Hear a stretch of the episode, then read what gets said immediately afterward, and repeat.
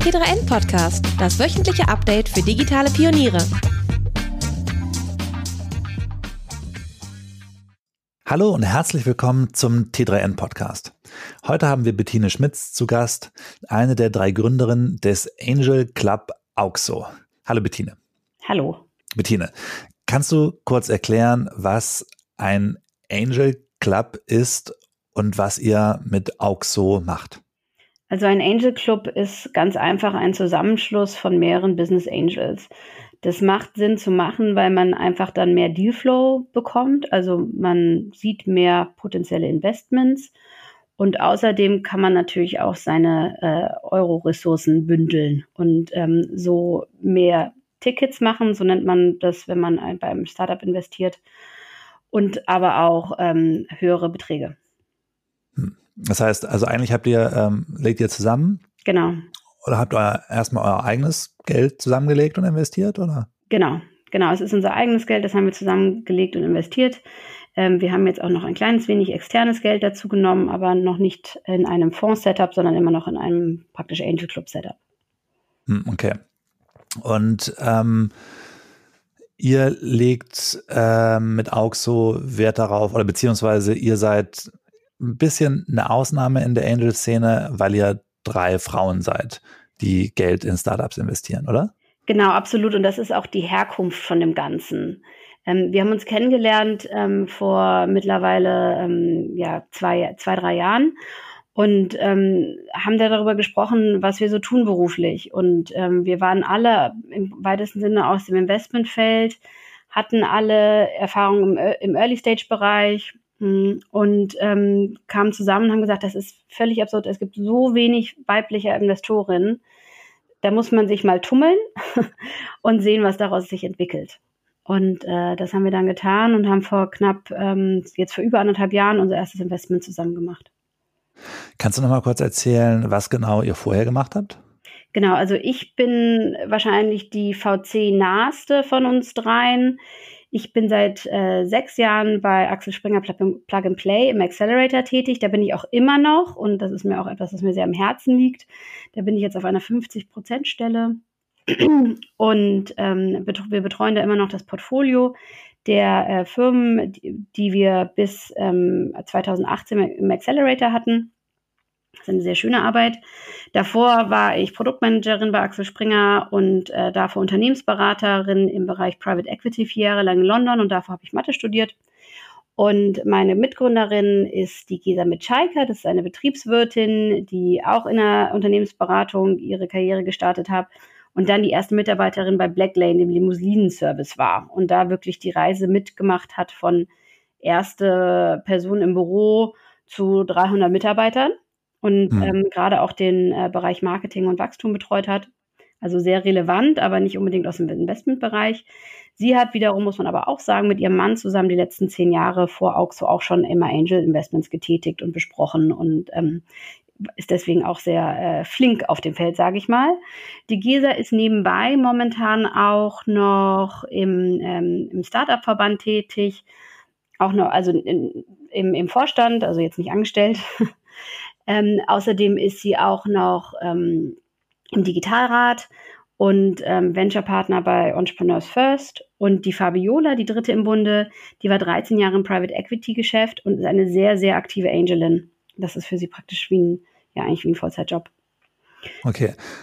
Das heißt, ihr steckt eigentlich alle drei bis über die Ellenbogen im Investmentgeschäft könnte man sagen. Ja, schon. Also, und was wir so ähm, attraktiv daran fanden, als wir uns zusammengeschlossen haben, war, dass wir eigentlich den ganzen Lifecycle, also die ganze Lebensreise ähm, abdecken, ähm, die ein Startup so hat. Also ich kenne mich sehr, sehr gut mit dieser ganz, ganz frühen Phase aus. Da habe ich im Accelerator ähm, über, über 80 Firmen begleitet, wirklich von praktisch Tag der Gründung oder auch noch ein paar Tage vor der Gründung. Und ähm, die Gesa kennt diesen Wachstumsbereich sehr gut und die Fabiola kennt halt dieses, ähm, wenn man da Mittelständler ist, den Bereich sehr, sehr gut. Und das fanden wir sehr attraktiv, ähm, da gerade auch dieser Späterbereich oft nicht so ganz abgedeckt ist. Und ihr seid in Deutschland vielleicht die einzigen drei Frauen, die zusammen sowas aufziehen, oder? Ja, ja, ja. Es gibt ähm, den tollen VC La Familia Da ist jetzt der zweite Fonds, sind zwei Frauen an der Spitze, die äh, Janet Fürstenberg und Judith, äh, Judith Duda. Ähm, und aber sonst sind, sind wir wirklich relativ allein auf weiter Spur, obwohl man muss zugeben, La Familia ist da schon noch mal einen Schritt weiter als wir, weil die wirklich ein VC sind.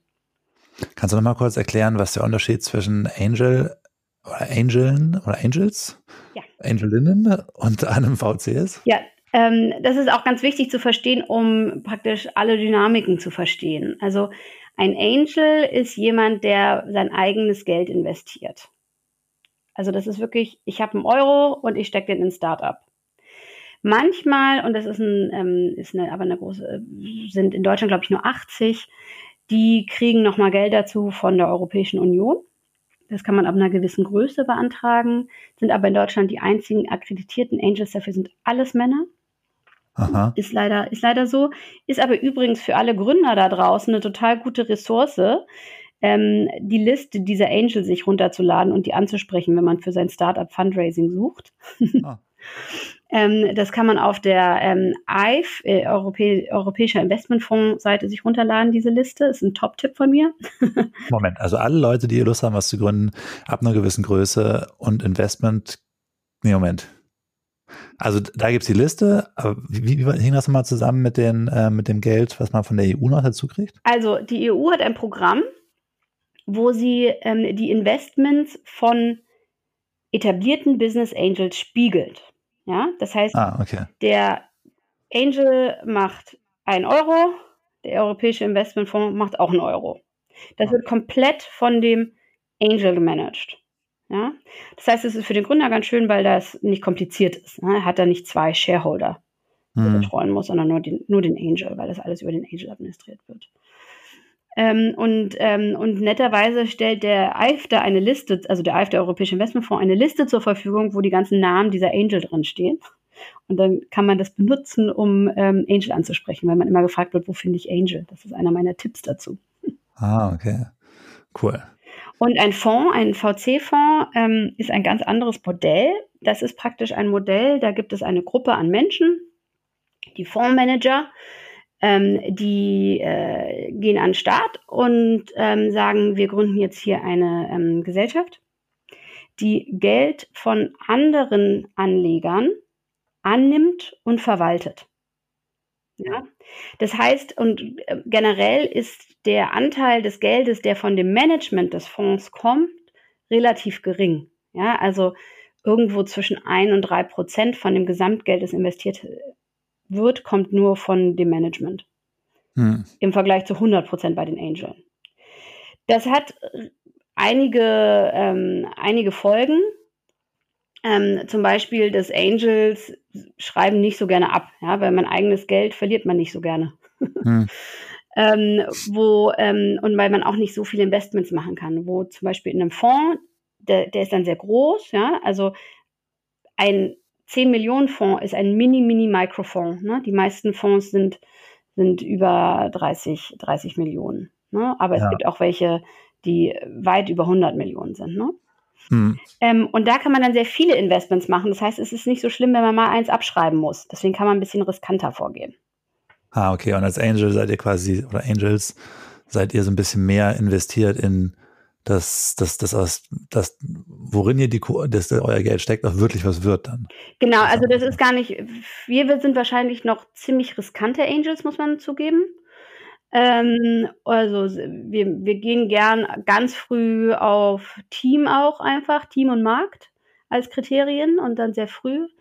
Aber generell kann man davon ausgehen, dass es, wenn es, wenn es Angels sind, dass sie nicht so ganz so gerne abschreiben wie Fonds. Ja, okay, das versteht man auch so ein bisschen. Und ähm, wie sieht der Angel-Markt oder der, ist es eigentlich, kann man, könnte man sagen, es ist eine Branche, Angel und äh, VC, oder ist es irgendwie, müssen, müssen wir da jetzt unterscheiden, wenn wir darüber sprechen im Podcast? Ähm, puh, ähm, dafür weiß ich ehrlich nicht genau, ehrlich gesagt nicht genau, was eine Branche definiert. Ah, okay. ähm, es sind, also ich kann kurz ein bisschen über die Unterschiede sprechen, noch mal mehr. Also Angels gehen in der Tat gerne ein bisschen früher rein, oft in die Firmen. Ähm, und weil man einfach später sind die Bewertungen sehr hoch, da kriegt man mit seinen irgendwie 50 oder manche Angels investieren 15.000 Euro pro Ticket. Einfach nur mini kleine Anteile. Deswegen ah. investieren Angels gerne ein bisschen früher und kriegen halt dann einen etwas höheren Prozentsatz, als sie später kriegen würden. Ähm, deswegen viele, es gibt ganz viele Angels, die sagen, ich bewerte, ich investiere nur bis zu einer Bewertung von drei Millionen, zwei Millionen, fünf Millionen, ja, aber so in der Range. Also wenn die Bewertung der Firma über fünf Millionen ist, dann wird es oft ein bisschen schwieriger, Angelgeld sich zu besorgen, ähm, wo es da eigentlich gerade mit den VCs erst losgeht. Ja, also das sind also doch unterschiedliche Phasen sozusagen auch. Es gibt einen kleinen Overlap, aber es sind unter, grundsätzlich eigentlich unterschiedliche Phasen. Hm.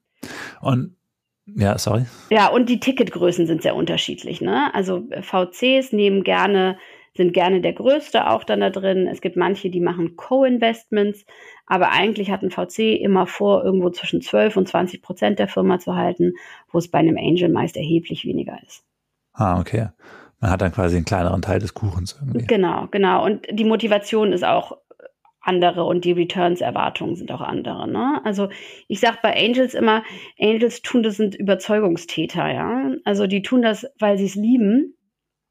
Ähm, und also es gibt sicherere Geldanlagen, sage ich mal. Hm. Ähm, und die wollen, die wollen mitmachen. Das ist für die meisten ist es auch ja eher ein Hobby, so ähm, und äh, praktisch ein Hobby, wo man eine gute Geldanlage noch mit drin sieht. Ne? Und teilweise wird es aber auch so als Giving Back gesehen. Ja. Hm. Ähm, und äh, das ist ein ganz anderes Management, wo von diesen Shareholdern, als wenn du ein VC drin hast, da, ne, da, da es gibt's dann, die haben viel mehr Zeit. Ähm, das ist deren echtes, echter Job. Hm. Ähm, das wird formeller, die Reportings müssen dann formeller werden und so weiter, wenn man Geld vom VC hat. Und ihr als Angel Club auch so habt euch gedacht, dass es äh, cool wäre, das mal quasi als, als weiblicher Angel Club zu machen. Und ihr investiert auch gerne in weibliche Startups, richtig? Genau, genau. Wir haben uns gedacht, ähm, es gibt sehr wenige Frauen in dieser Branche, das muss sich ändern. Und haben einfach mal angefangen, ja, wie jeder andere Gründer irgendwie. Und ähm, haben dann ziemlich schnell unter anderem ähm, äh, ein, ein Female Business Angels Netzwerk ins Leben gerufen, das es noch nicht gab. Und äh, es fing an mit einer WhatsApp-Gruppe, wo wir irgendwie zehn Female Business Angels mal in, in den Austausch gebracht haben, weil in der Business Angel Welt schiebt man sich so die Deals gegenseitig zu. Die Männer sind da total gut connected, die Frauen nicht. Dann haben wir da so einen Club gegründet und ähm, jetzt sind da mittlerweile 90 Frauen drin und, mhm. ähm, und investieren, also wir selber, aber auch die Frauen in dem Netzwerk total gerne in Frauen, ähm, aber nicht nur exklusiv. Falls ihr nicht genug bekommen könnt von smarten Strategien für mehr Produktivität über Innovationskraft bis zur nachhaltigen Geldanlage, dann solltet ihr euch auch den Innovator Sessions Podcast nicht entgehen lassen. Menschen, die unsere Welt neu erfinden, haben Stärken, von denen jeder von uns lernen kann, wenn man sie nun danach fragt. Konkret sprechen Gründer, Forscher und Sportler über die Innovationen und Rezepte hinter ihrem Erfolg und sie plaudern aus dem Nähkästchen, welche Tools sie beispielsweise nutzen und wie jeder Zuhörer mit drei Tipps etwas für sich selbst umsetzen kann. Gäste sind beispielsweise Laufschuhpionier David Allemann, Finanzexpertin Aya Jaff und YouTube-Star Revin Said. Jeden Montag gibt es eine neue Folge, also schnell den Innovator Sessions Podcast abonnieren bei Spotify, Apple Podcast oder von wo auch immer ihr gerade zuhört. Innovator Sessions, der Podcast zum Magazin Innovator bei The Red Bulletin. Hm. Ich würde da nochmal kurz einhaken. Also du hast gerade gesagt, man schiebt sich die Deals zu. Ja. Also ihr sitzt dann quasi oder ihr habt dann eure WhatsApp-Gruppe ja. und dann denkt ihr euch so, ah ja, nee, das passt mir jetzt nicht so ganz, weil ich davon keine Ahnung habe. Hab, und dann schreibt ihr in die Gruppe so rein, so, hey, interessiert das irgendwen anders? Ich, ich pack's gerade nicht. Oder? Ja, genau. Oh, cool. Ganz genau so. Und dann gucken sich die anderen es an. Oder man sagt, hey, ich finde das super spannend. Ich habe aber im, in der Due Diligence, das nennt man den Prozess, wenn man sich das Investment genauer anschaut, mir fehlt dann Wissen. Mhm. Und hier, Karen, du kennst dich doch mit Kosmetik aus. Guck mal. Ja? Oder hier, du kennst dich doch mit Finance, äh, mit äh, Fintech aus. Guck mal. So, da kann man sich auch dann Fragen stellen. Ne? Weil ich glaube, was man wirklich verstehen muss, ist dieses, ähm, wie gesagt, das sind wirklich alles Überzeugungstäter, ne? Und ähm, man will, gerade wenn man, und so geht's mir gerade und vielen von diesen Frauen in, unserer, in unserem Angel Club, aber auch in dieser Gruppe, man will vor allem auch den Frauen sehr, sehr gerne helfen. Und ja. ähm, wenn ich mit einer Gründerin spreche und ich merke, das ist nichts für uns, dann versuche ich immer noch irgendwie zu helfen. Und am besten kann man oft helfen und sehr, sehr low effort, indem ich da das in diese Gruppe poste. Und ähm, aber auch gerne versuche ich auch nochmal direkte Intros zu machen zu anderen, ähm, zu anderen Menschen, die denen helfen können. Ne? Also es ist schon auch wirklich eine Überzeugungstäteraktivität. wenn ich jetzt, äh, wenn jetzt eine Frau mit einer, einer Frauenteam mit einer guten Idee bei euch in der Gruppe landet, mhm. wie hoch stehen dann die Chancen, dass da eine Angelin Lust hat, Geld reinzustecken? Kann man ganz und gar nicht sagen. Ah. Kann ich leider überhaupt keine Auskunft zu geben. Okay. Okay. Aber du meintest gerade, dass es ähm, quasi, dass es, also ihr habt dafür eine WhatsApp-Gruppe aufgesetzt. Genau, es ist jetzt ähm, eine Slack-Gruppe geworden. Genau. Ah. Ja, war zu viel als WhatsApp. wohingegen irgendwie, weil ihr festgestellt habt, dass irgendwie viele männliche Gründer auch total gut vernetzt sind. Ja, und vor allem auch die Angels sind hervorragend vernetzt. Ne? Also liegt auch teilweise daran, dass die auf der gleichen Uni waren. Ich muss hier, glaube ich, nicht erwähnen, welche es ist. Ähm, und die WHU. Ah ja, okay. Ähm, also ganz viele waren von der, auf der WHU und ganz viele auf der Apps. Also ganz viele sind einfach Uni-Freunde, die aktive Angels sind. Dann ähm, gibt's ähm, und dann waren auch viele beim, bei ähnlichen Arbeitgebern, Zalando, Rocket und so weiter und sind einfach extrem gut connected dadurch. Ha. Okay, und die machen das dann quasi nur eben wahrscheinlich ohne formelle WhatsApp-Gruppe dafür, sondern eher so beim Grillen oder so. Ja, genau, weil diese einfach durch ihre berufliche Karriere schon zusammengeschweißt sind, wo es, das ist halt, die Frauen sind halt irgendwie verteilter gewesen, ne? Und die muss, muss man zusammenbringen. Hm. Genau, das war uns ganz wichtig. Und ähm, es gibt da ja schon irgendwie ein, ein starkes Ungleichgewicht bei den, ähm, also wie viele Angelinnen es gibt und wie viele männliche Angels es gibt, oder? Ja, oder es gibt auf jeden viele? Fall viel, viel mehr Männer. Da habe ich jetzt die Zahlen nicht parat, aber es gibt, äh, Männer sind viel aktiver als Business Angels als Frauen, ja. Ist es bei WCs auch so oder nur bei Ja, absolut, absolut. Also gerade auf der Partnerebene ist es wirklich ähm, gravierend, schockierend, wie wenige Frauen es auf Partnerebene gibt. Ähm, und und, und ähm, unten wird schon viel, also bei den Junior-Positionen werden schon viele Frauen rein rekrutiert, aber es dauert halt auch einfach, bis sie dann oben landen, hm. bis sie dann im Management und auf Partnerebene und in den Decision-Making-Gremien ähm, ähm, landen. Ähm, aber da, da, da gibt es schon sehr große Bemühungen. Ja, aber es ist immer noch sehr, sehr wenig.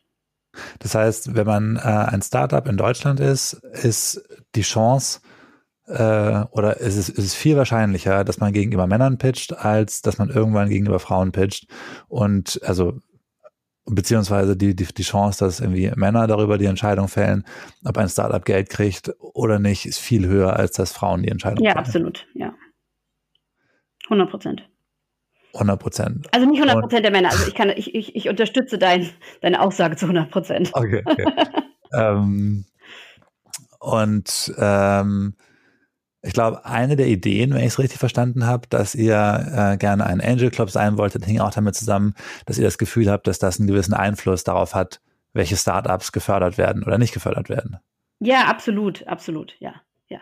Also, Kannst du das ein bisschen erklären? Ja, da gibt es auch wirklich ähm, äh, wahnsinnig viel interessante Statistiken zu ähm, und, und Research, was da betrieben wird. Und ich glaube, das ist auch noch nichts äh, ausgeresearched. Da wird es, glaube ich, noch erheblich mehr geben. Ähm, was ich eigentlich am spannendsten davon finde, ist ähm, dieses Thema, dass die Frauen unterschiedliche Fragen gefragt werden.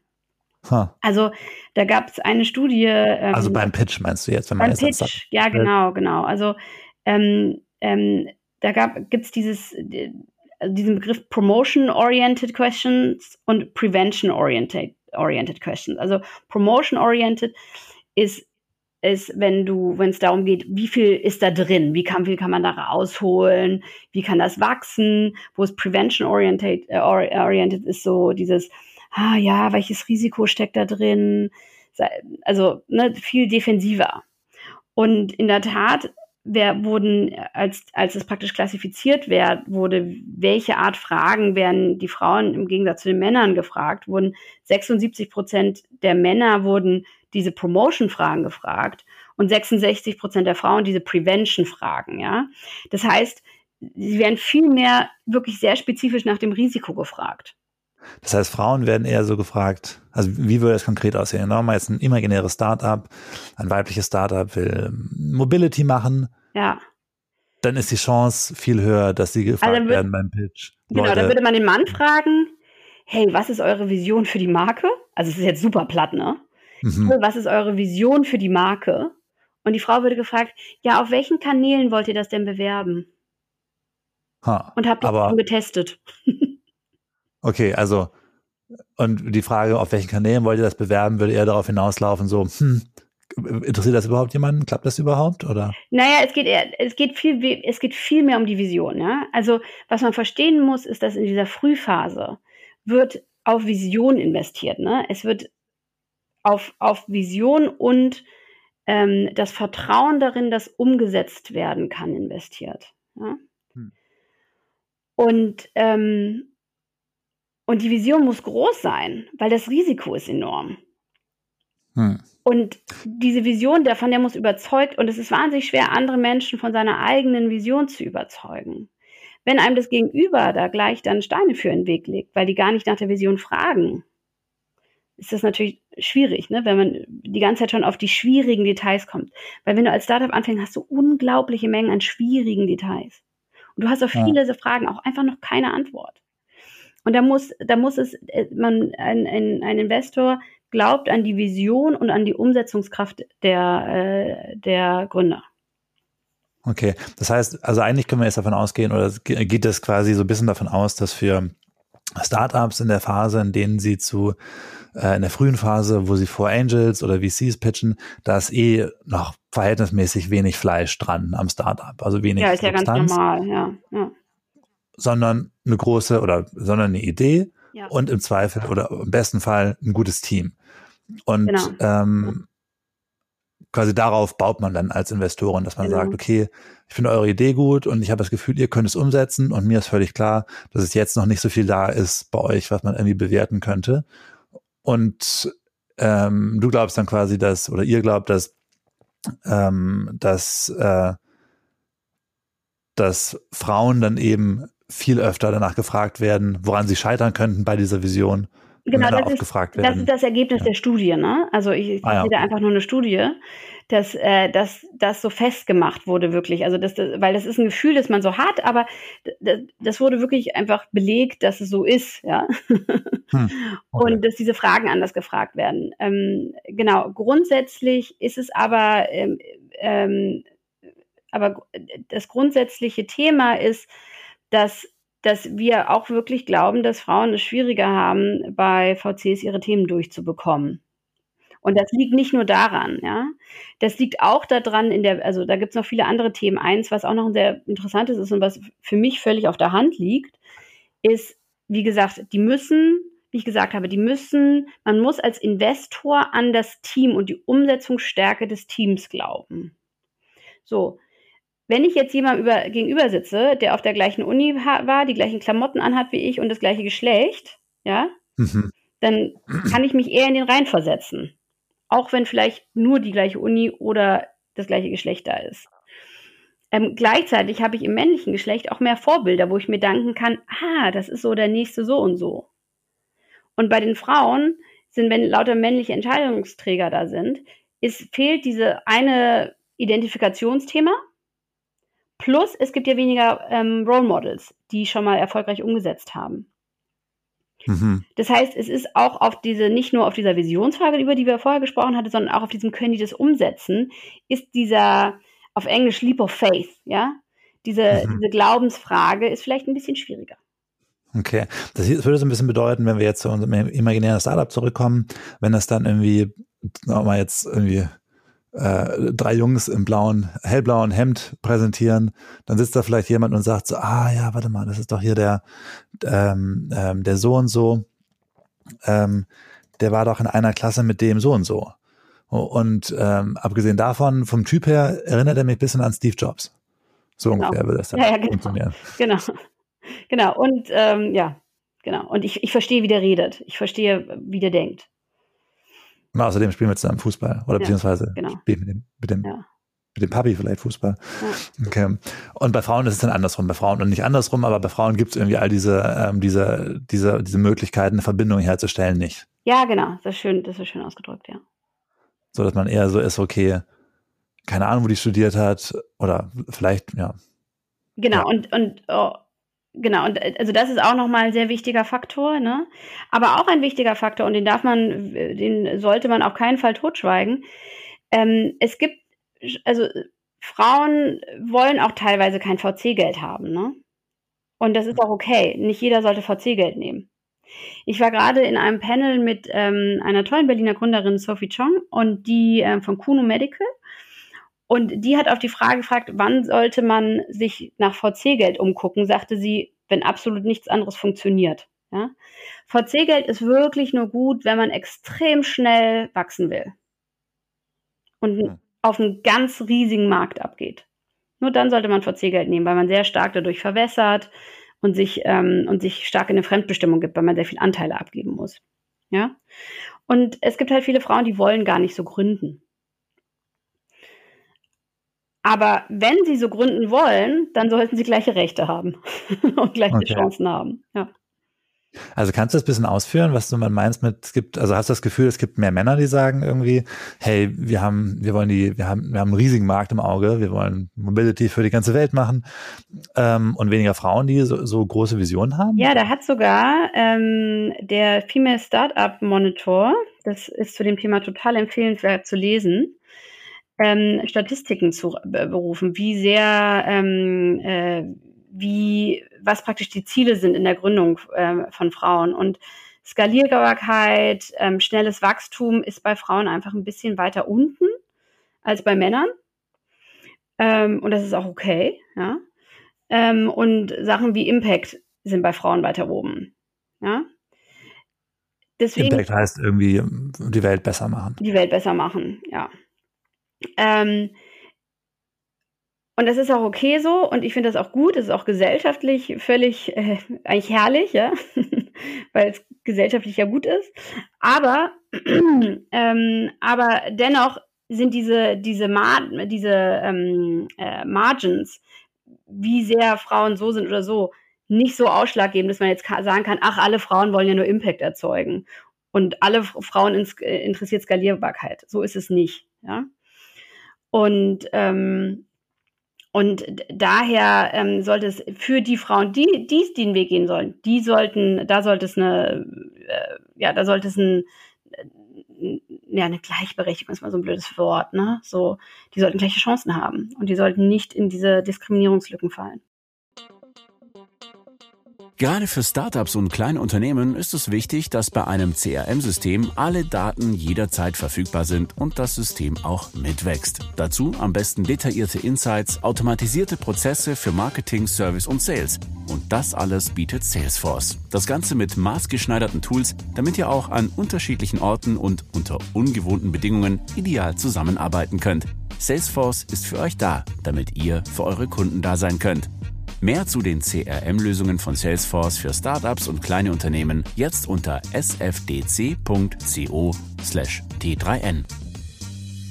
Das klingt aber auch so ein bisschen so, als ob man irgendwie, ähm, also ich meine, irgendwie, als ob es auch eine, eine Risikofrage wäre. Also wenn jemand sagt, ja, total, ich total. jetzt was, ich plane die Welt zu übernehmen mit meiner Idee, dann würde ich, würde ich behaupten, dass die Chancen vielleicht schlechter stehen als bei jemand, der sagt, ähm, die sagt, wir haben hier einen bestimmten Markt und darauf möchten wir uns gerne etablieren. Ja, es ist absolut auch eine Risikofrage. Und Risiko ist ehrlich gesagt, glaube ich, auf dem ganzen Be Gebiet das, was am schlechtesten noch erforscht ist. Was haben wir eigentlich eine unterschiedliche grundsätzliche Risikobereitschaft bei Frauen und bei Männern? Und ist das was, woher kommt das? Ist das antrainiert? Also, weil ich habe auch im, im, Dialog mit einem sehr bekannten Berliner VC, der sagt, der, der begründet alles daraus, die ganzen Female Founder und Female Investoren Probleme in dieser Risikofrage. Das ist aber sehr wenig erforscht. Aber also der sagt, ganz kurz, wenn ich unterbrechen darf, mhm. der sagt irgendwie, Frauen wir investieren. So risikoreich bereit wie möglich. Und er, hätte es gerne anders. Er hätte gerne mehr risikoreiche Frauen. Na, er hätte gerne mehr Frauen, weil die ganzen Statistiken, also es gibt unzählige Statistiken dafür, dass gemischte Teams besser, besser performen, bei Investoren, aber auch bei Gründern, ja. Also alle brauchen diese gemischten Teams. Sie haben aber ein Problem, auch die, die, die Kandidatinnen als ähm, Junior Highs in den VC, in ihrem VC mit Frauen zu füllen. Und weil sie wohl weniger Interesse haben an diesen Risikojobs, ja. Weil Frauen weniger Interesse an Risikojobs haben. Genau, genau. Und also das, das war seine Aussage. Und ich sehe da auch ein bisschen Wahrheit drin. Ich sehe es ja auch, wie viele Frauen, die ich kenne, dass sie wählen, nicht diesen Risiko-VC-Weg zu gehen, sondern eher einen auf Profitabilität getrimmten Weg. Und, ähm, und das ist ja auch okay. Mich würde da nochmal total der wissenschaftliche Hintergrund ähm, äh, interessieren, weil ich da so ein bisschen so ein Gefühl habe, dass es ähm, ganz stark eine Konditionierung ist, die wir von klein auf erleben und die wir ja auch wieder sehen in diesem Thema, mit welche Fragen werden ihnen gestellt. Ne? Also wenn wir als Frauen auf Risikoaversität getrimmt sind von Anfang an und dann werden wir auch noch diese Fragen gefragt, wenn wir Investoren suchen. Ja, das ist ja eigentlich, äh, das ist ja der gleiche Kern des Problems. Und dazu habe ich jetzt noch nicht wahnsinnig viel Research gefunden und das möchte ich eigentlich auch noch mal. Also der gleiche Kern des Problems im Sinne von, ähm, da wird man ja wieder quasi dahin da vom Risiko weggetrieben ja, oder genau. beziehungsweise mit der Nase genau. aufs Risiko aufmerksam gemacht und gesagt, genau. hey, du bist eh schon risikoavers, aber pass mal auf, daran könntest du noch scheitern. Ja, ja, genau.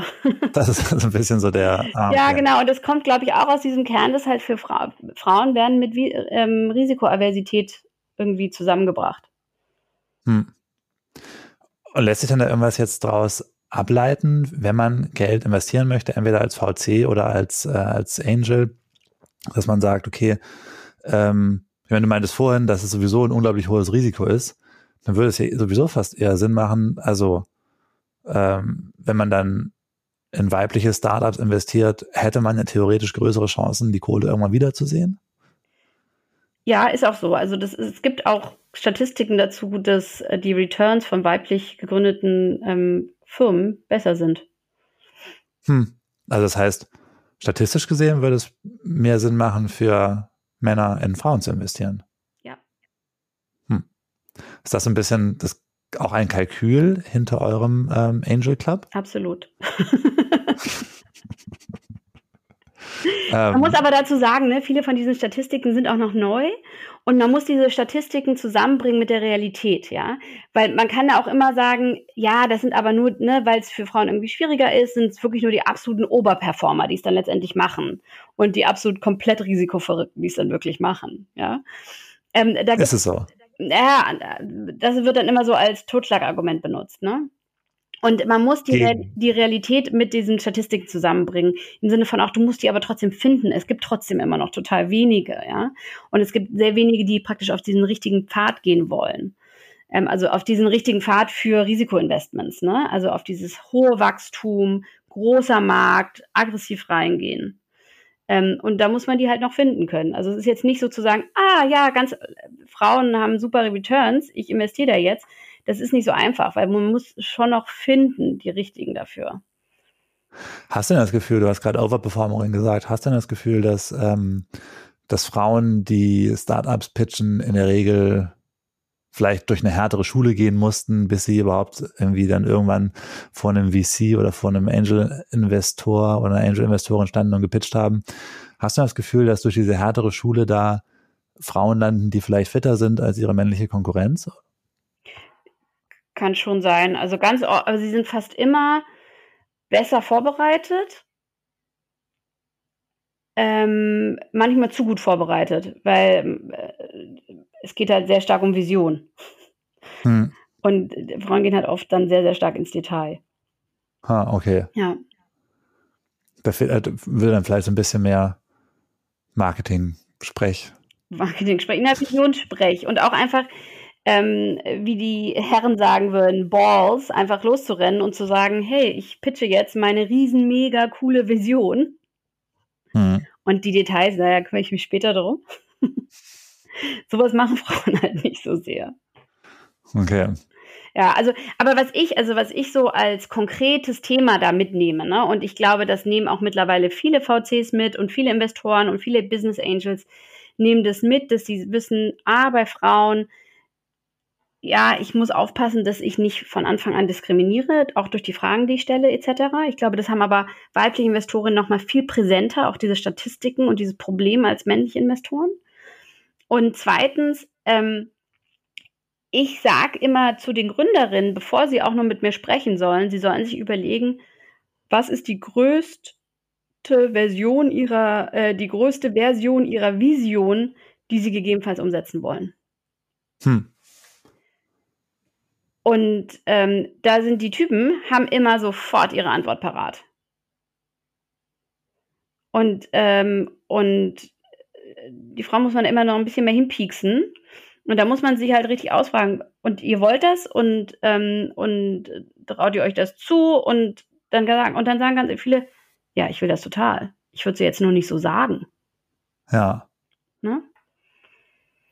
Und hast du das Gefühl, das hängt vielleicht auch ein bisschen mit Konditionierung zusammen, Absolut. dass man weniger gelernt hat, irgendwie so aufzutreten, wie das ja. quasi, wie man ja. auftreten müsste, ja. um Investments abzugreifen für große Visionen? Ja, absolut. Ein anderes wichtiges Thema übrigens ist, und, ähm, ähm, äh, und äh, wo ich, wo wir auch immer wieder drüber nachdenken und wo ich auch immer viel drüber nachdenke, ist es dieses, okay, wenn jetzt aber die Frauen irgendwie weniger ins Risiko gehen wollen und die Männer das gerne tun, na dann lass, überlassen wir es doch einfach den Männern. Ne? Ähm, ist aber, finde ich, äh, fürchterliches Argument. Ähm, weil es ist ja schon eine riesen Wertschöpfung, die da entsteht. Ne? Und es geht vor allem auch um wirklichen Wohlstand, der kreiert wird, der praktisch gesagt wird, der ist nicht für Frauen geeignet, dieser Wohlstand. Ha. Ja, da kriege ich Motten, wenn ich das höre, ja. Und, ähm, und das zieht sich vor allem auch total durch. Und das muss auch, und das ist auch das, was, was, was von auch nochmal von Investoren getrieben werden muss, dass das nicht passiert. Zum Beispiel gibt es nämlich gerade eine ganz frische Statistik, dass es sind ja auch die Mitarbeiter in, in, in äh, Wachstumsunternehmen sind ja auch auf die Mitarbeiter beteiligt, ne? Hm. Für jeden Dollar in den USA, die mit denen männliche Mitarbeiter beteiligt sind, haben die Frauen nur 47 Cent an Beteiligung. Aber wie kommt das denn? Ich meine. Weil, die, weil es einfach auch da eine absolute Diskriminierung gibt. Und, ähm, und auch ähm, vielleicht auch wieder connected mit, die Männer gehen früher rein, weil sie nicht so risikoavers, äh, nicht, ähm, weil sie weniger risikoavers sind. Und ähm, ist auch noch nicht ganz geklärt, woran das wirklich liegt. Aber das ist natürlich auch fürchterlich, ne? wenn wieder, auch da wieder einen großen Teil von Wohlstand gibt, der einfach an den Frauen vorbeigeht. Aber Moment, das war jetzt eine Art Mitarbeiterbeteiligung, oder? Das ist Mitarbeiterbeteiligung, ja. Also das ist in Deutschland eh nicht so groß Mitarbeiterbeteiligung, weil es da wirklich leider sehr dumme Rechtsprechung gibt in Deutschland noch, wo aber auch der Startup-Verband dran arbeitet. Es ist sehr schwierig, in Deutschland Mitarbeiter zu beteiligen im Vergleich zu, äh, zu USA. Aber da geht es doch eher darum, ich meine, ich fange, äh, jemand fängt einen Job in, sagen wir mal, ich glaube bei Tesla gibt es eine Art Mitarbeiterbeteiligung. Genau. Äh, fängt an zu arbeiten und ähm, das würde ja bedeuten, dass quasi Frauen sich, dass, dass Frauen weniger ähm, bei Jobs anfangen, wo sie Mitarbeiterbeteiligung kriegen würden. Ja, oder sie bekommen nicht so viel Mitarbeiterbeteiligung. Sie fangen die Jobs an und kriegen die Beteiligung nicht. Huh. Hat das, hat diese Statistik irgendwie gesagt, welches von beiden es ist? Nee, haben sie auch noch nicht rausgefunden. Das ist auch eine relativ frische. Aber auch da ist es wieder halt total fürchterlich, ne, dass dieser ganze, dieser ganze Wohlstand an den Frauen vorbeigeht. Aber ich meine, man könnte ja auch andererseits sagen, dass, ähm, dass dann viele von den Startups, die hoch hinaus wollen oder dass die eh wahrscheinlicher scheitern. Also eine gewisse Menge an Wohlstand müsste ja auch dadurch entstehen, dass ähm, oder äh, Geld angesammelt werden, dadurch, dass, äh, dass weibliche Startups nicht scheitern oder statistisch gesehen weniger scheitern als männliche. Ja, genau, wenn sie dann auf die Reise gehen. Ja. Ach so. Ja. Da ist aber dann der, der Filter so ein bisschen ja. enger, könnte man sagen. Ja, genau, genau. Ja. Also das wäre quasi so eine Art, so eine Art, ja, ja, man könnte schon sagen, so eine Umverteilung oder zumindest keine, keine Art von Verteilung, die es gerechter macht irgendwie. Ja, genau. Ja. ja. Um, ähm, es gibt ja auch Startups, ähm, ich habe mich dafür für einen, für einen Text, habe ich noch neulich recherchiert, äh, Startups, die, äh, die dezidiert weibliche Produkte machen. Mhm. Also es gibt irgendwie so diese, diese ganze Femtech-Ecke, Branche, ähm, hast du da Erfahrung zu, wie es ist, oder, oder kannst du da was zu sagen, wie es ist, wenn man jetzt nicht, ähm, oh, shit, ist mir runtergefallen, wenn man als Frau nicht, äh, wenn man als Frau jetzt nicht irgendwie ein Mobility-Startup gegenüber Männern pitcht, sondern wenn man tatsächlich irgendwie ein Produkt versucht zu pitchen, dass ähm, das dezidiert weiblich ist. Also es gibt ja in dieser Femtech-Ecke, es gibt irgendwie, Amorelie ist relativ groß geworden, dann gab es verschiedene Menstruations... Männer keine Sextoys. Ähm, eine gute Frage eigentlich. Ich, also, ich würde sagen, ja, stimmt. Aber irgendwie, irgendwie würde, würde ich jetzt Amorelie schon eher so als weibliches äh, Unternehmen wahrnehmen. Er würde, hätte aber immer gesagt bei Beate Use, dass da eher die Männer die Kunden sind. Ja, stimmt. Naja. Weißt Thema. du da was du? Also irgendwie, äh, nee. das, das, nee, ich meine, wie das ich gelagert ist. Ich bin überrascht, dass du sagst, dass es ein weibliches. Ähm ja, ich weiß nicht. Also ich habe ehrlich gesagt nicht so lange drüber nachgedacht, bevor ich das aufgezählt habe. Aber irgendwie habe ich gesagt, Amorelie, irgendwie hatte, hatte das für mich so ein, ja. vielleicht weil die mal eine, eine prominente, also die, die Gründerin war ja, ja. prominent und ich weiß gar nicht, ja. ist glaube ich ausgestiegen mittlerweile. Mhm. Ähm, Okay, das hast mich aus dem Konzept gebracht. Aber okay. okay. Nein, aber ich, um auf deine Frage einzugehen, die du, glaube ich, stellen wolltest. Ja, bitte. ähm, ja, also wir haben, äh, wir, wir sehen viele weibliche Produkte. Ähm, und wir sehen auch, wie da teilweise ähm, die Herren äh, der Schöpfung, die Geld verteilen, ähm, damit auch kämpfen. Ja? Also ganz spezifisch, ohne Namen zu nennen, wurde mir einmal gesagt, Du, wenn ich versuche, auf dem Thema zu recherchieren, hole ich mir nur Ohrfeigen ab. Jetzt will ich aber schon wissen, welches Thema das war. Äh, da ging es um ähm, die äh, Wechseljahre. Hm. Ähm, also so, ne? Du sag mal, Suse, schwitzt du eigentlich schon? Welche anderen Symptome hast du in deinen Wechseljahren? Ja, also das sind alles unangenehme Sachen. Ähm, und ähm, da trauen sich, glaube ich, gerade bei Tabuthemen trauen sich halt die Männer das dann kaum anzusprechen bei Frauen, ne? Das sind, glaube ich, ja. Sachen und sowas wie Wechseljahre sprechen sogar viele Ehepaare nicht untereinander an, leider. Ne? Also es ist fürchterlich, dass es ja. so ist, aber ähm, es ist einfach so. So. Ähm, das ist übrigens auch eine tolle Mission, die diese weiblichen Startups haben, diese Tabus einfach zu entfernen. Ja, ich glaube, wir sind alle glücklicher miteinander, wenn wir über unsere Probleme sprechen. Ähm, genau, also äh, das ist aber auf jeden Fall ein Problem, dass diese, ähm, dass die, äh, die Männer wissen gar nicht, wie sie da recherchieren sollen, ja. Und sie haben nicht, und da kommen wir wieder auf meinen Punkt von ganz Anfang, ne? Du musst immer an die Vision glauben. Und es ist eine Glaubensfrage, ja. Das ist keine Frage des Wissens oft. Das ist ganz oft eine Frage des Glaubens. Und wenn du mhm. das Produkt nicht selber so gut verstehen kannst, dann wirst du da auch nicht so aufgeregt und, ähm, und bist so, oh, da muss ich investieren. Wenn du es wenn praktisch abstrahiert irgendwie verstehen musst. Hm.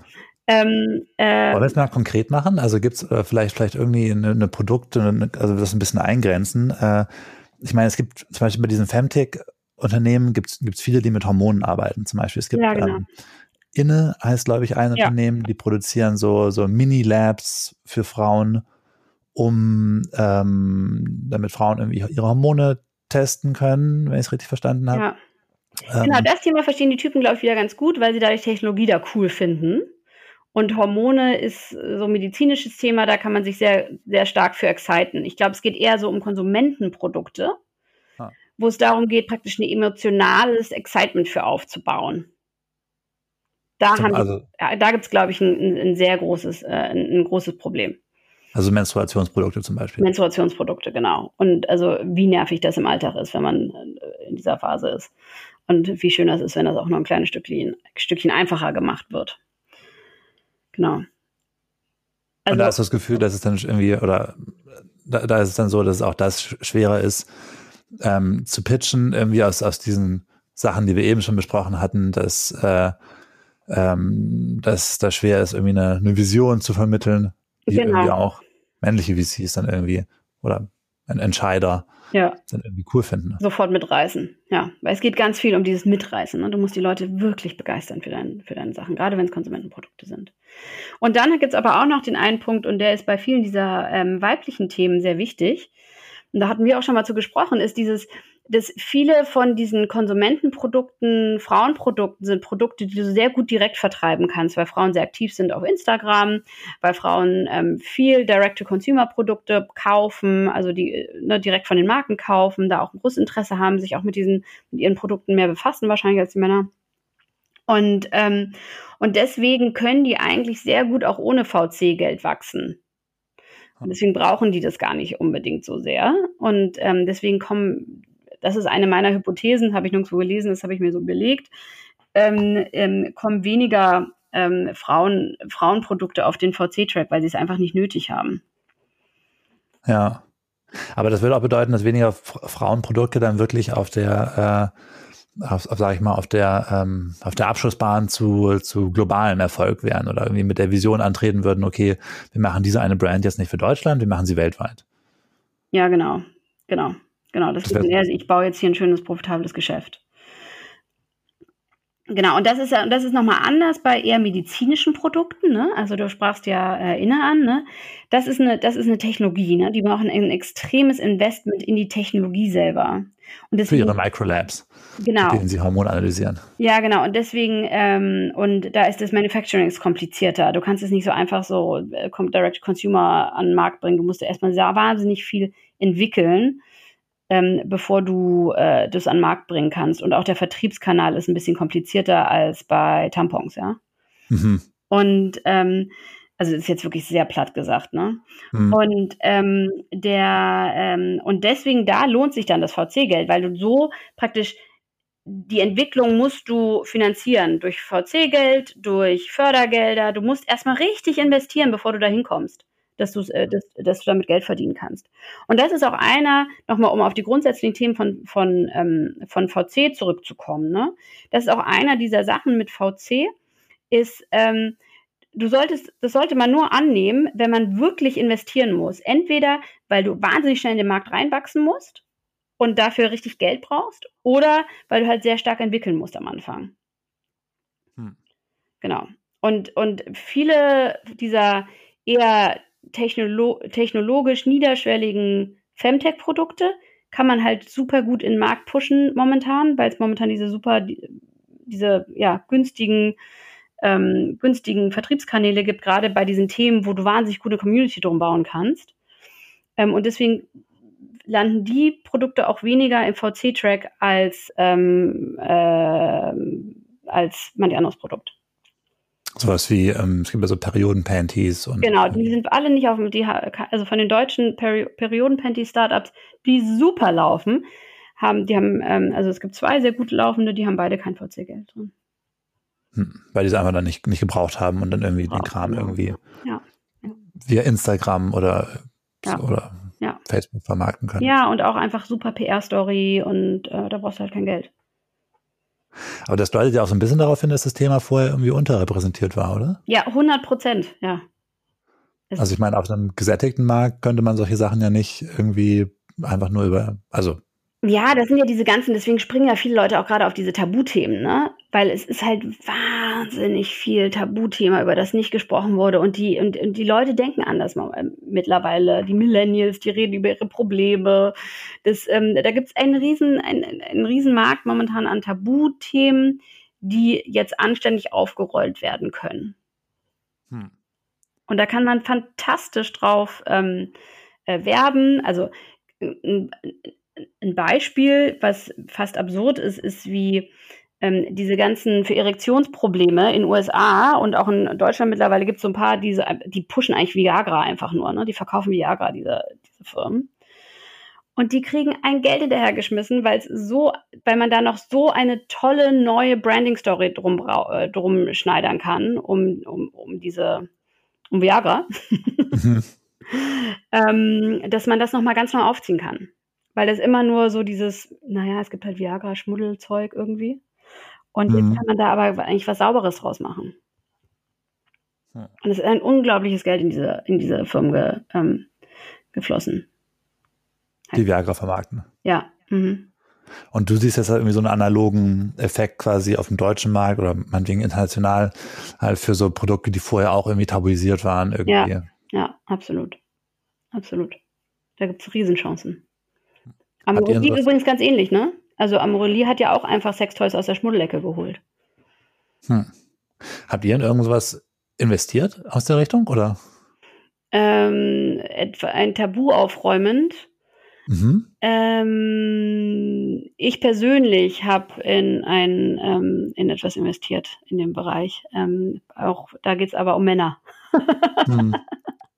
Kannst du sagen, was es ist? Oder ist, äh, ja, das heißt Regimen. Das ist ein, ähm, das ist halt praktisch als Gegenbewegung zu diesen ganzen Viagra-Pushern praktisch eine, ähm, ein ähm, ganzheitliches über Übung und Ernährung gesteuertes äh, Programm für die Verbesserung von Erektionen bei Männern, die damit Probleme haben.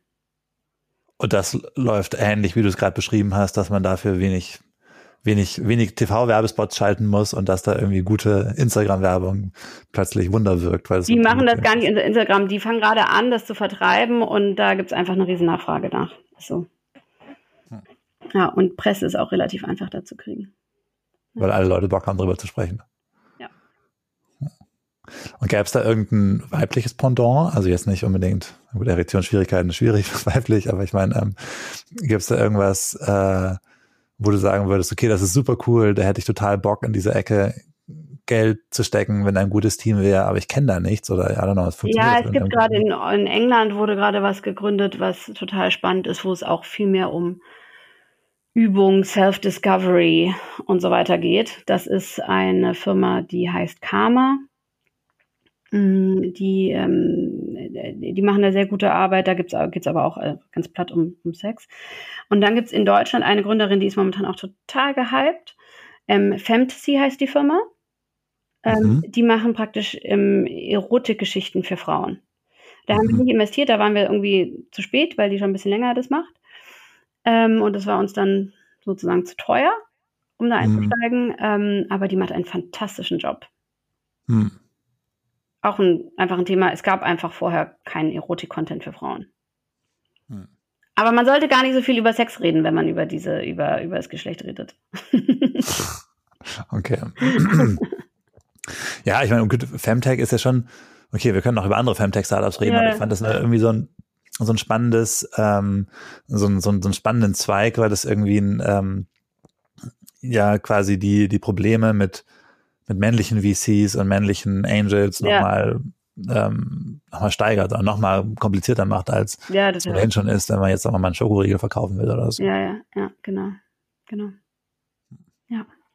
Hast du das Gefühl denn, dass es sich irgendwie, dass irgendwie, dass, dass sich gerade was ändert? Oder hast du das Gefühl, dass es so ein bisschen oder, oder bleibt das noch auf absehbare Zeit in der Situation, wie es, wie es aktuell ist mit äh, Angels und Gründern? Ja. Äh, Quatsch, Angels und VCs. Ich bin ein total optimistischer Mensch, muss ich dazu sagen, ja. Und, ähm, und es tun sich so wahnsinnig coole Sachen gerade für Gründerinnen und ähm, Investorinnen auch. Also hier, unser, unser kleines Business Angel Netzwerk ist da wirklich ein Mini, ähm, ähm, äh, Mini-Teil von. Ähm, es ähm, gibt auch wahnsinnig interessante Acceleratoren für Frauen. Es gibt ähm, Initiativen von den VCs, dass sie wirklich sagen, sie wollen eine Quote ausrufen innerhalb ähm, ihrer Teams oder nicht eine Quote, aber in, in, in Richtung einer Gleichberechtigung. Da kommt meine Tochter jetzt leider rein. Kein Problem. Ähm, es gibt auch ähm, praktisch sich so zu, global zusammenschließende Netzwerke von wirklich mächtigen Frauen, die da was verändern wollen. Also es tut sich wirklich wahnsinnig viel. Und ich bin einfach dankbar, weil ich finde es einfach den coolsten Bereich, um drin zu sein gerade. Weil es gibt eine ganz hohe Bereitschaft mittlerweile von allen, da was zu ändern. Ne? Und das ist auch eine Entwicklung des letzten Jahres, ehrlich gesagt. Also, weil wir sind ja schon ein bisschen länger auf dem Thema unterwegs. Und vor einem Jahr war es echt noch ein Thema von, ähm, ein Thema von ja, Feminismus. Ne? Es war ein Feminismus-Thema und damit ein bisschen schwer zu verkaufendes Thema. Ähm, ähm, und ähm, jetzt ist es wirklich, wird es wirklich gesehen als ein wirtschaftliche ähm, ein Vorteil. Hm. Frauen und Investorinnen und Gründerinnen ist mittlerweile ein wirtschaftlicher Vorteil, als wirtschaftlicher Vorteil gesehen und nicht als Feminismus-Thema. Okay, das, das heißt, die Leute. Eine ganz tolle Entwicklung die Leute, die jetzt sagen, wir wollen eine, eine Frauenquote unter unseren VCs, die machen das, weil sie davon ausgehen, dass dann irgendwie, dass der Return on Investment einfach mehr oder sicherer ist oder höher. Genau, genau. Wenn man gemischte Investmentteams hat, wenn man weibliche Gründerinnen hat, wenn man gemischte Management-Teams hat in den, ähm, in den Firmen, auf jeder Ebene kommen immer mehr Zahlen raus, dass es einfach wirklich eine Nöt, dass man eigentlich nicht, nicht, nicht machen kann. Hm. Ja. Aus rein wirtschaftlicher Sicht. Wärst du für eine Quote? Ähm, ich hätte es lieber, wenn es aus dieser wirtschaftlichen Motivation rauskommt. Hm. Aber es ja. gibt gewisse Instanzen, wo ich denke, dass die Quote total wichtig ist, ja. Also gerade bei, ähm, Entschuldigung, jetzt ist hier ein, ein kleines Kind unterwegs. Ich hoffe, das hört man nicht zu sehr. Ja, lass einmal weitermachen, das passt schon, glaube ich. ähm, ähm, also es gibt auch da, also wenn es um Geld verteilen geht, muss man ja immer ganz oben anfangen. Wo kommt das Geld her? Und in Europa ist es so, dass ganz viel von dem Geld kommt von, aus staatlichen Mitteln, das in VC fließt. Und an mhm. der Stelle finde ich es absolut legitim, weil da auch eine stark politische Agenda hintersteht, dass man sagt, da braucht man eine Quote in den Entscheiderteams ja. bei den staatlichen Geldern, die verteilt werden. Ja. Ähm, in diesen, in den VCs, da ist es viel schwieriger. Das sind teilweise mini kleine Teams, die auch in ihren Satzungen gar nicht zulassen, ähm, äh, wo die Satzungen auch gar nicht zulassen, dass die da jetzt sofort eine Frau als Partner haben. Das geht halt Was? gar nicht. Bei den VCs oder bei den Angels? Bei den VCs. Ah, okay. Und die Angels, man kann, wie soll man eine Angel-Quote machen? Ja, du kannst ja, ja nicht die Leute, den Leuten verbieten, Angel Investments zu machen. Das wäre ja schrecklich. Beziehungsweise du kannst die Leute nicht zwingen, Angel Investments zu machen. Aber eigentlich so gerade mit diesem, wo du gerade Europa ansprachst, ist ja schon auch, also gerade da müsste man ja eigentlich besonders hinschauen, weil es ja schon seltsam wäre, wenn man jetzt äh, staatliches Geld ja, da äh, muss es eine Quote geben. Wenn es anfängt, da, dass die Entscheidungen da fairer getroffen werden und mit einem größeren Auge auf Gerechtigkeit, was Geschlecht angeht, dann gibt es einen Trickle-Down-Effekt. Hm. Dann würde man hoffen, dass es dann immer weiter sich durchzieht. Ja, ich meine, gerade wenn es um Steuergelder geht, ne, da irgendwie hat man ja schon irgendwie auch so einen gewissen normativen Anspruch und die Idee, damit was Bestimmtes zu machen und nicht einfach nur Return on Investment. Ja, genau, also. das, das habe ich versucht mit politischer Agenda auszudrücken. okay, sorry. Vielleicht war ich da einfach noch ein bisschen langsamer, das zu verstehen. ja, ja, ist gut. Ja. Okay. Ja. Ja, und äh, gibt es irgendeinen Milestone, wo du sagen würdest, wenn, wenn das erreicht ist, dann, ähm, dann äh, ist ein Milestone erreicht? Also, ähm, naja, der schönste Milestone natürlich, wenn alles 50-50 wäre, ne? Ah, okay. Aber das ist ein ganz, ganz langer Weg. Ähm, und ähm, äh, jetzt möchte ich erstmal sehen, dass es keine faulen Ausreden mehr gibt. Ähm, und ähm, dass wirklich alle zusammen in die richtige Richtung ziehen und dass sich dadurch dann auch die Zahlen bewegen. Ich verstehe aber auch, dass es langsam geht, dass sich die Zahlen bewegen, weil es sind es sind Strukturen, die zu beachten sind und ähm, und es ist vor allem dieses dieses worüber wir sprachen Risikobereitschaft. Das ist was, das haben wir leider wahrscheinlich so tief reinkonditioniert. Daraus zu kommen, es dauert. Alright. Gut, äh, ich glaube, meine letzte Frage gew wäre gewesen, äh, was dann die, was dann die Timeline ist. Äh, aber wenn wir jetzt irgendwie das, die spare ich mir jetzt. Ich glaube, es kann ja aber noch ein bisschen länger dauern dann. Ne? Ja, es wird auf jeden Fall länger dauern, aber es darf nicht so langsam weitergehen, wie es sich entwickelt hat. Es ist schockierend. Okay. ja. Well, ähm, Bettine, ich glaube, äh, wir haben jetzt fast eine Stunde gesprochen. Ich fand es super spannend und ähm, ja, ich glaube, ich habe sehr viel über weibliche VCs und weibliche Angels gelernt und äh, vielen Dank für das Gespräch. Ja, danke dir. Ciao. Ciao.